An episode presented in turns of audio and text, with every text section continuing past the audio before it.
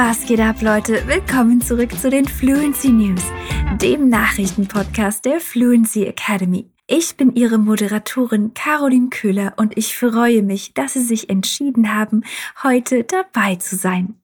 Unsere Zeit hier ist die perfekte Möglichkeit für Sie, Ihre Deutschkenntnisse zu trainieren und ein informierter Weltbürger zu bleiben. Wir haben heute ein paar große Themen, also werde ich nicht zu viel verraten.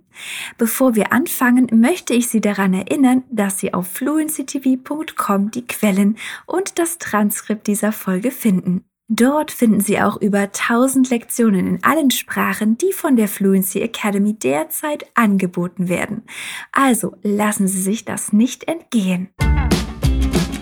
Wir beginnen diese Folge mit einigen Neuigkeiten aus der Technikwelt. Google wurde am Dienstag, den 13. Juli, von der französischen Wettbewerbsbehörde zu einer Geldstrafe von 500 Millionen Euro verurteilt, weil das Unternehmen es versäumt hat, in gutem Glauben Lizenzvereinbarungen mit Verlagen und Nachrichtenagenturen auszuhandeln.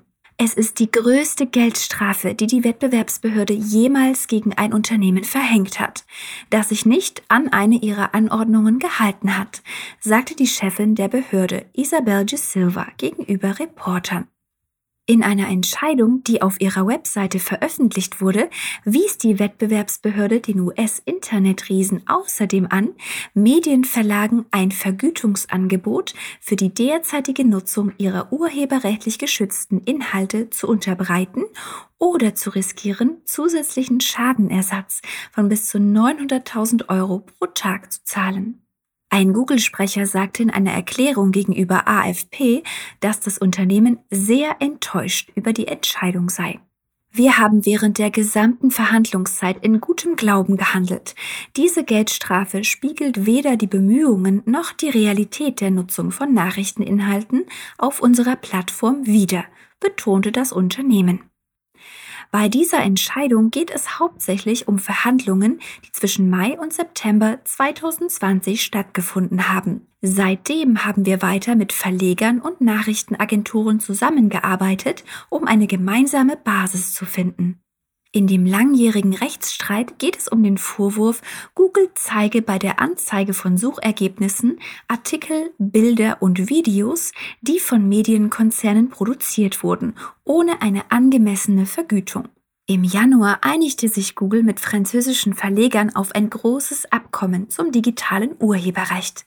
Als Teil dieses Abkommens sagte das Unternehmen, dass es individuelle Lizenzen mit Mitgliedern des französischen Presseverbands aushandeln würde, die verwandte Rechte und den Zugang zu einem neuen Dienst namens New Showcase abdecken.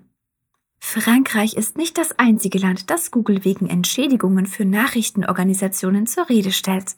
Australien verlangte letztes Jahr von Google und Facebook, Medienunternehmen für das Recht zu bezahlen, ihre Geschichten zu veröffentlichen.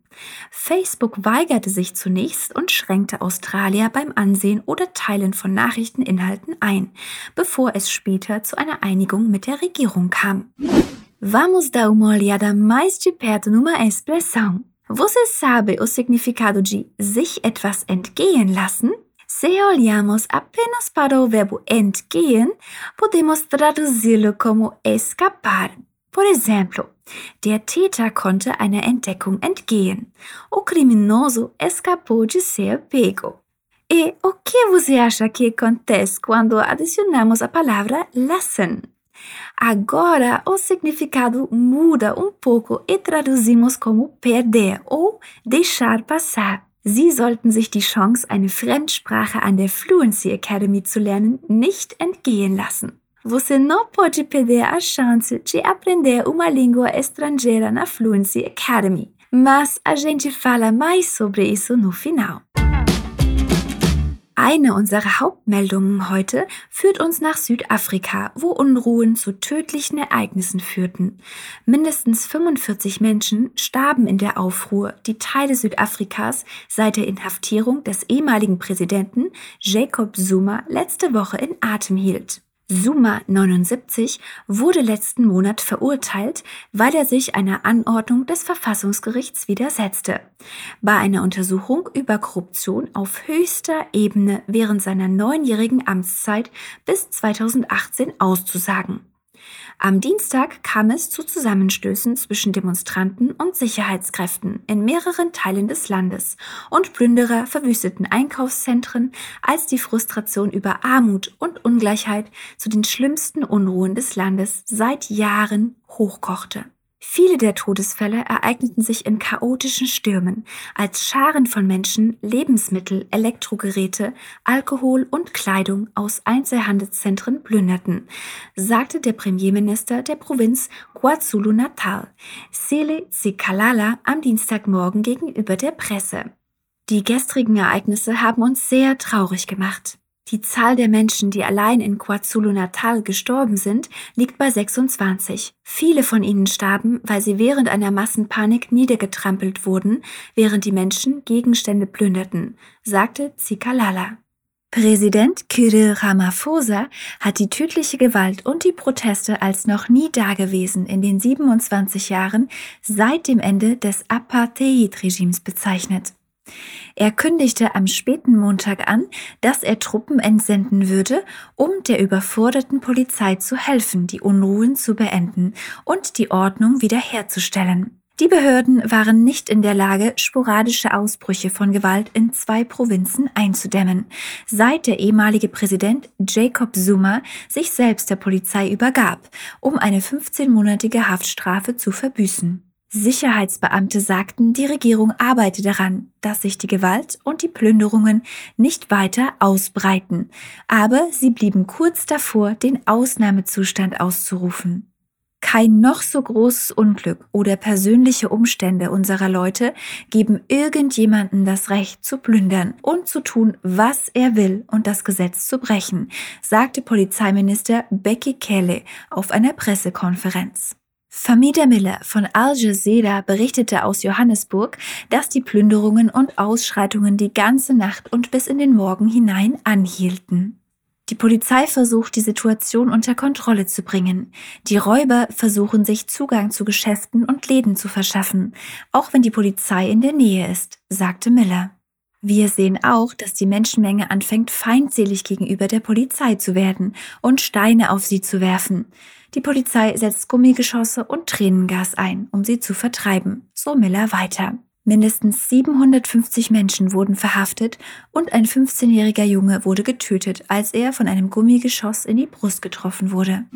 Vejamos um pouco de gramática. Vamos? Você sabe a diferença entre os dois tempos pretéritum e perfect? Ambos são tempos do passado. O pretéritum é usado predominantemente na linguagem escrita, como na literatura e em artigos de jornais. Também é utilizado na linguagem falada, quando se trata dos verbos sein e haben e de verbos modais können, müssen, wollen, dürfen, sollen e möchten. O perfect é usado principalmente na linguagem oral e em textos informais, tipo os e-mails pessoais. Usamos o verbo haben ou sein conjugados no presente com o particípio 2, particípio 2 do verbo. Por exemplo, os eventos de ontem nos deixaram muito tristes. No Perfekt seria die gestrigen Ereignisse haben uns sehr traurig gemacht. No Präteritum esta Phrase seria die gestrigen Ereignisse machten uns sehr traurig. Auch auf Kuba protestierten die Menschen. In einer beispiellosen Demonstration von Wut und Frustration gingen am Sonntag, 11. Juli, tausende Menschen in Städten und Ortschaften im ganzen Land auf die Straße, um das Ende der jahrzehntelangen Diktatur zu fordern und Lebensmittel und Impfstoffe zu verlangen, da der Mangel an lebensnotwendigen Gütern krisenhafte Ausmaße angenommen hat und die Covid-19-Fälle in die Höhe geschossen sind. Die Zivilisten riefen, wir wollen Freiheit und wir haben keine Angst mehr. Kubaner in mehreren Provinzen, die von Noticias Telemundo kontaktiert wurden, bestätigten, dass die Regierung, die das einzige Internet-Provider-Unternehmen auf der Insel kontrolliert, Serviceausfälle verursacht hat, um Live-Übertragungen zu verhindern. Sie wolle nicht, dass die Welt sieht, was auf Kuba passiert, sagte ein Einwohner aus Havanna, der aus Angst vor Vergeltungsmaßnahmen seitens des Regimes nicht identifiziert werden wollte. Präsident Miguel Díaz-Canel erschien im nationalen Fernsehen, um die Armee aufzurufen, den Demonstranten entgegenzutreten. Der Befehl zum Kampf ist gegeben worden, sagte er. In Videos, die in sozialen Netzwerken ausgestrahlt wurden, ist zu sehen, wie Spezialagenten, die auf Kuba als Black Barretts bekannt sind, in einigen Ortschaften eingesetzt werden und Zivilisten, die friedlich protestierten und sangen, gewaltsam festnehmen. Diaz-Canel rief auch alle Revolutionäre im Land, alle Kommunisten auf die Straße zu gehen und zu den Orten zu gehen, wo diese Demonstrationen stattfinden werden. In einer vierstündigen Fernsehansprache bezeichnete der Präsident die Demonstranten als Konterrevolutionäre, während sein Außenminister behauptete, die Demonstrationen seien von den Vereinigten Staaten finanziert und angestiftet worden. In Miami versammelten sich Hunderte von Menschen im Stadtteil Little Havana in Solidarität mit den wachsenden Protesten auf Kuba. Ich weiß, dass meine Familie auf Kuba kämpft. Menschen sterben. Es ist schrecklich, sagte der Bewohner von Miami, Christian Guzman, dem NBC-Sender WTVJ. Im Moment ist es schwer, es gibt kein Essen, es gibt keine Medizin. Die Covid-Epidemie ist ausgebrochen. Das ganze Land ist auf den Straßen, sagte ein anderer Einwohner von Miami, Dario Suarez. US-Außenminister Anthony Blinken bot die offizielle Position des Außenministeriums zur Unterstützung der Demonstrationen an. Die Biden-Harris-Administration steht auf der Seite des kubanischen Volks und der Menschen auf der ganzen Welt, die ihre Menschenrechte einfordern und von den Regierungen erwarten, dass sie ihnen zuhören und dienen, anstatt zu versuchen, sie zum Schweigen zu bringen, sagte er.